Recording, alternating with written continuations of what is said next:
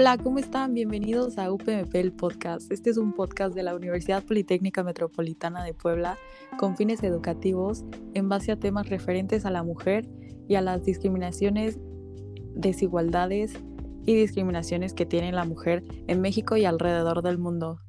Somos tres estudiantes de la carrera de administración del grupo Primero C y están con nosotros Temo y Regina. Buenas, buenas. Hola, buenas tardes. ¿Cómo están todos? Espero que se encuentren bien. muy bien, ¿y tú? ¿Cómo ven lo que está pasando ahorita en México? Está cañón, ¿no? Pues sí, es un tema del que se tiene que hablar y yo creo que pues no solo es en México, sino en todo el mundo lo que estamos viviendo las mujeres y yo creo que está, es muy importante que, que también sea un tema del cual los hombres estén informados y siento que, que nuestro compañero Temo ayuda mucho en ese, en ese aspecto para también hacer, hacerlo visible para ellos. Totalmente. Actualmente me estoy deconstruyendo y investigando sobre el tema. El ensayo que acabo de realizar trata sobre la desigualdad de las mujeres, pero este es uno de los temas, de, de los cuantos temas que toco. Mi tema principal es la apropiación cultural enfocado en la carrera de Rosalía. Como ustedes saben, Rosalía acaba de sacar un nuevo álbum el pasado 18 de marzo. Este álbum habla sobre, bueno, es una mezcla de muchas culturas, eh, música, sonidos, letras, toda una performance. Em, lamentablemente cuando a una mujer innova en su carrera o da un paso gigante, sale de su zona de confort, eh, la critican mucho, la, hacen de menos y pasan diferentes situaciones eh, de discriminación y de... le quitan mérito a toda su carrera, vaya. Cosa que no pasa con los hombres, ¿no? Como lo vemos con su novio Raúl Alejandro o con el mismo Zetangana que viene de España tiene casi la misma trayectoria que Rosalía, pero es muy, es menos visible todos estos comentarios negativos que le hacen a, su persona, como lo hacen con mi Rosalía, ¿verdad? Eh, otro de los temas que toco es toda su trayectoria de, de Rosalía, cómo empieza desde lo más bajo en una escuela de música y ella siempre supo que esa era su pasión, entonces luchó por sus sueños, nos eh, nos hablaba de una entrevista que hizo para la revista Vanity Fair, que para ella era muy importante y no quería quedarse siempre en el mismo género que es el, el flamenco, que es el, el que ella estudió, se graduó de su carrera. Ella quería transformarse, salir de su zona y es lo que ha logrado con este disco. Y, wow, y qué denso, ¿no? Y recuerdo haber leído un poco de tu ensayo y vi que mencionabas algo sobre un artículo de donde tú pudiste recaudar información. ¿Nos puedes hablar un poquito de eso? Ah, sí. Eh, este artículo es de la revista GQ eh, nos hablaba acerca de lo que Rosalía pensaba de las críticas que, nos, que le eh, hacen a ella, vaya. Y ella está muy consciente de lo que está pasando en, en la industria y en su carrera, pero siempre ha dado ha dado reconocimiento a todo lo que hace, sabe que todo no es a base de ella no se lo ha creado y simplemente recopila información y sonidos y toda una historia para contarla y darle su, toque. Así que, en, en, mi opinión, eh, disculpa, Regi, en mi opinión ella no hace apropiación cultural porque siempre deja en claro sus orígenes, este, le da voz a personas que no tienen las mismas oportunidades que ella y es como una, un agradecimiento, un abrazo a toda la cultura, porque la música es un lenguaje universal y no deben, no deben de ponerse etiquetas o de apropiarse, simplemente de disfrutar y conectar con todas las personas del mundo. En verdad que concuerdo contigo en todo lo que dijiste y admiro cómo Rosalía es alguien que ha salido adelante para poder innovar y demostrar que las mujeres sí podemos. Y en eso veo muchos temas de críticas hacia mujeres, tanto en música, deportes y otras actividades. Por ejemplo, recuerdo el ensayo de Regi de tenis, de las tenistas que han sido muy criticadas y discriminadas. No sé, Regi, ¿nos puedes hablar de eso? Sí, claro. De hecho, pues retomando este tema de que lo que decía Temo, que a las mujeres se les cuestiona, pero a los hombres no, como este, como el ejemplo que nos dio de Rosalía y de su novio y así.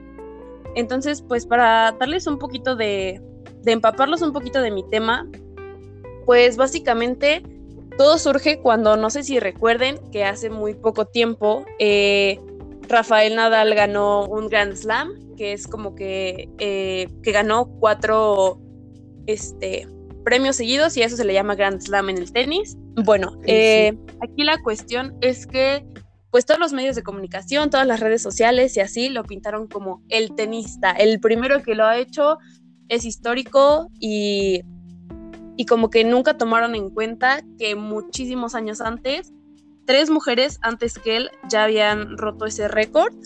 Y este que son, bueno, algunas de ellas, la, la conocidísima Serena Williams, yo creo que todos sabemos quién es, porque pues se acaba de sacar una película de, ella y su hermana. Este también este Stephanie. Y este y bueno, yo creo que es muy importante saber que, que el tema de discriminación este aplica en todos los factores para las mujeres. Y, hablando del deporte, también tenemos que saber que, que no solo es que las reconozcan menos o que sean, no sean reconocidas en ciertos, este, en ciertas premiaciones o en ciertas este, competencias que tienen, sino también son menos pagadas. Y, por ejemplo, en este en 2016, Serena Williams y Roger Federer este, que son Serena Williams, pues es tenista, como ya lo mencioné anteriormente, y Roger Federer igual, él es hombre.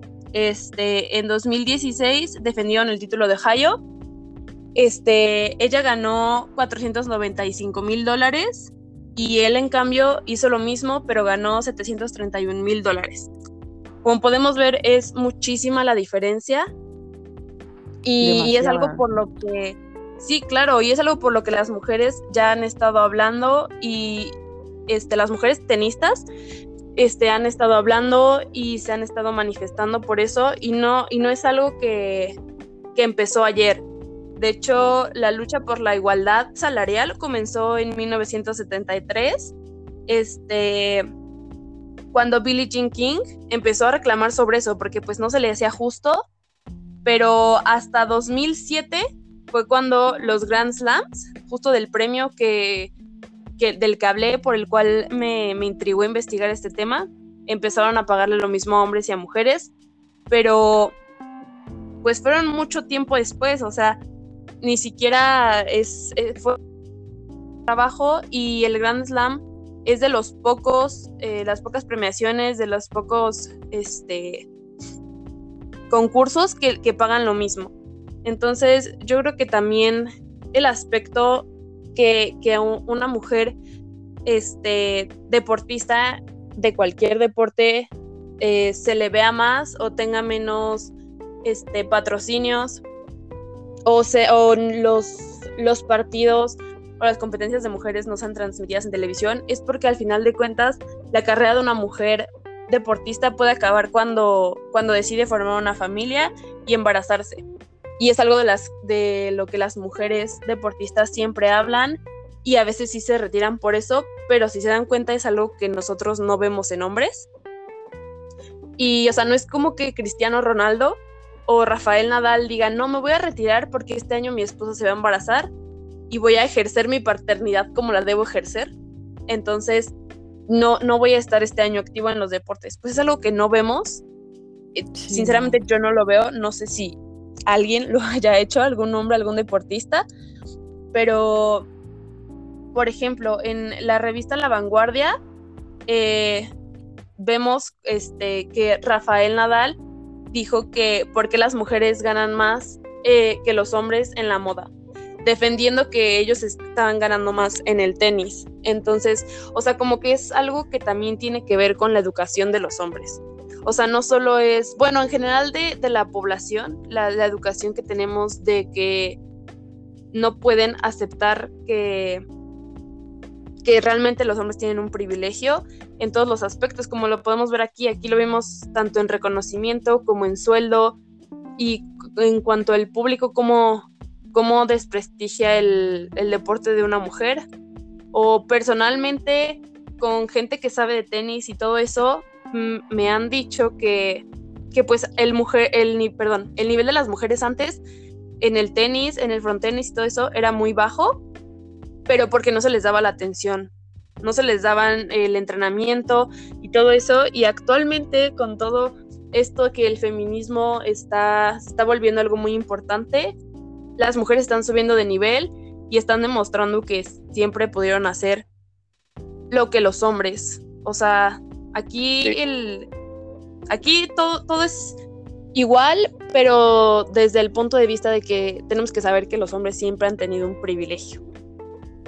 Claro, y me da mucho gusto que se expresen y este tipo de de opiniones, más que opiniones, reclamos hacia, hacia la sociedad se estén dando a cabo porque es muy difícil y es un tema que a todos nos, tema que a todos nos debería de interesar porque existe esa desigualdad y a veces no nos damos cuenta, sino por estos, estos comentarios o publicaciones amarillistas que hacen menos a la mujer.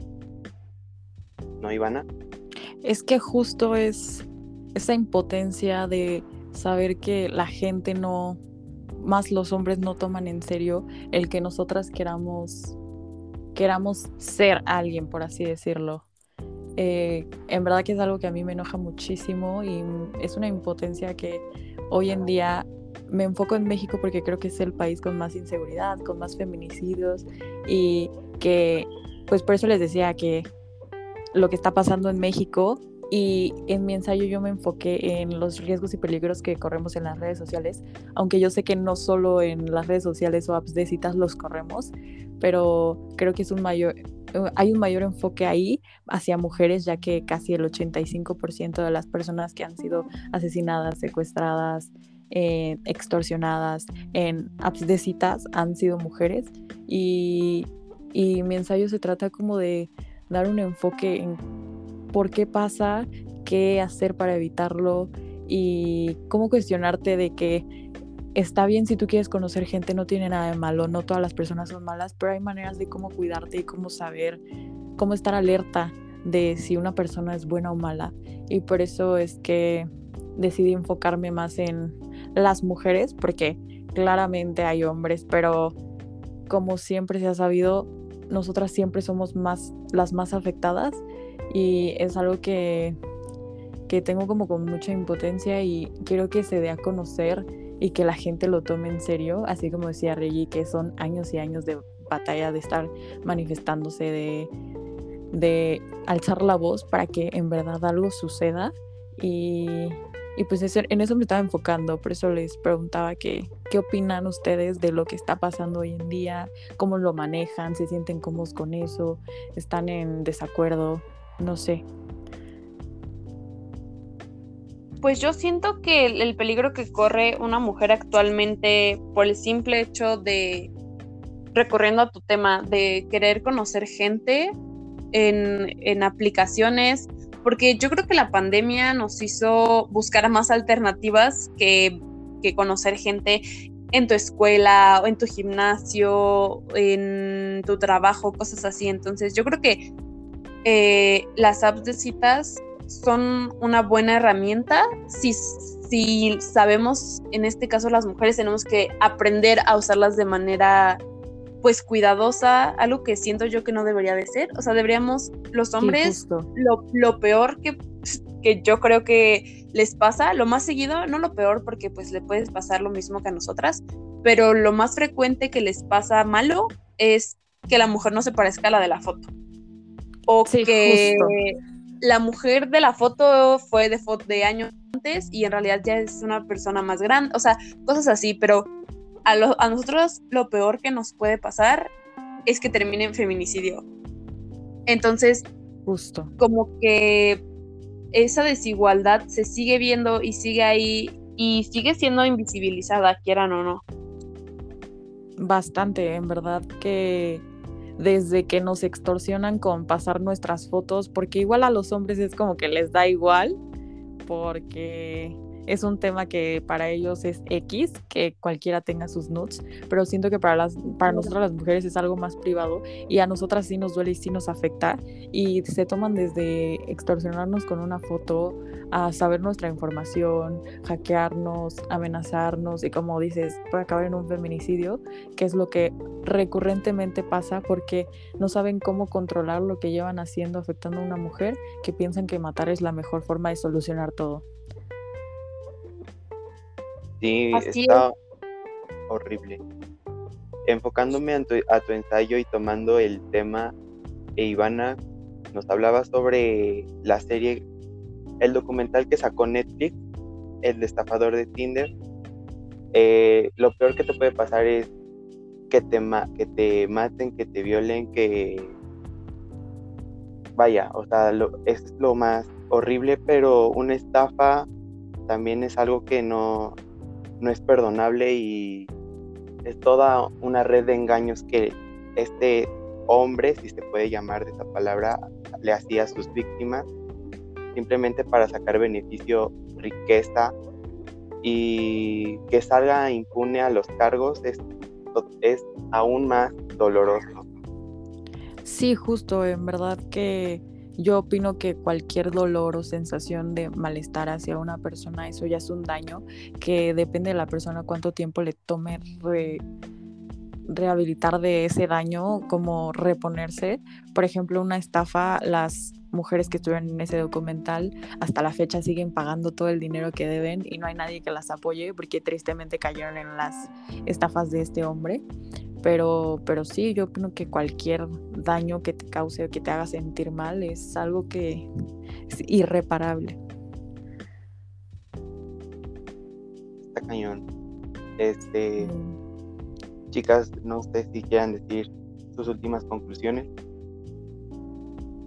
Pues yo creo que, que al ver estos tres temas eh, podemos notar que que, es algo que afecta y que afecta en el futuro y que afecta en todos los aspectos. La discriminación, la misoginia, el machismo, este, esta desigualdad que existe y que sigue existiendo y que lamentablemente va a costar mucho que deje de existir. Pero se me hace que espacios como este eh, son importantes y ayudan a seguir visibilizando y seguir en la lucha y hacer notar que no solo es cosa de, de mujeres contra hombres.